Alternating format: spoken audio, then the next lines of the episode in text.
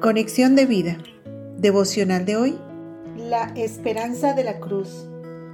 Dispongamos nuestro corazón para la oración inicial. Gracias Señor Jesús por tu amor demostrado en la cruz, pues tu sacrificio hace crecer en mí esperanza, porque saber que me has amado así me lleva a confiar plenamente en ti. Amén. Ahora leamos la palabra de Dios. Primera de Corintios capítulo 1 versículo 18. Porque la palabra de la cruz es locura a los que se pierden, pero a los que se salvan, esto es, a nosotros, es poder de Dios. Primera de Pedro capítulo 2 versículo 24. Quien llevó él mismo nuestros pecados en su cuerpo sobre el madero para que nosotros, estando muertos a los pecados, vivamos a la justicia, y por cuya herida fuisteis sanados. Romanos capítulo 5 versículos del 1 al 2.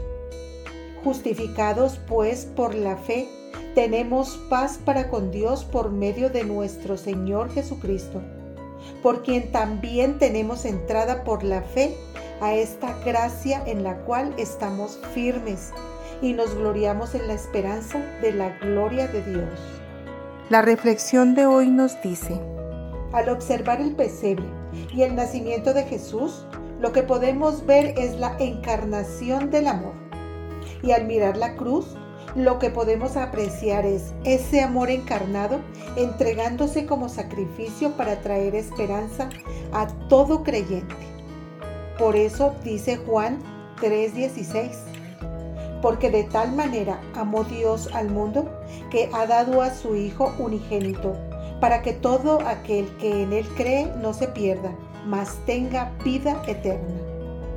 Además Romanos 5:8 indica, mas Dios muestra su amor para con nosotros en que siendo aún pecadores, Cristo murió por nosotros y como declara Romanos 5:5.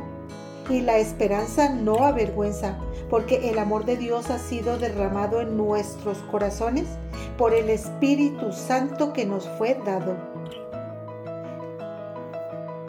Ese amor demostrado en la cruz por Cristo es un acto tan poderoso que al creyente le trae fe y le permite vivir con una verdadera esperanza pues el mensaje de la cruz es poder de Dios, como está escrito en 1 de Corintios 1:18.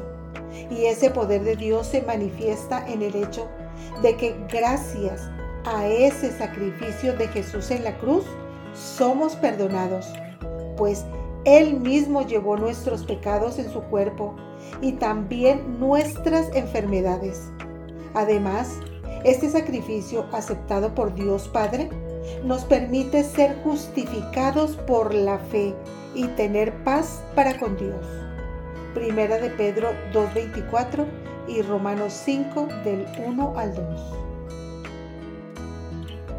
Así que al recordar en estas fechas de Navidad el nacimiento de Cristo, recordemos también su muerte, pues ahí en la cruz podemos ver el propósito por el cual el amor de Dios se hizo carne y así, al mirar la cruz, podamos experimentar la verdadera esperanza que trae saber cuán grande es el amor de Dios, que decidió pagar el precio que debíamos pagar por nuestra maldad con la vida de su Hijo, para hacernos partícipes de su gloria.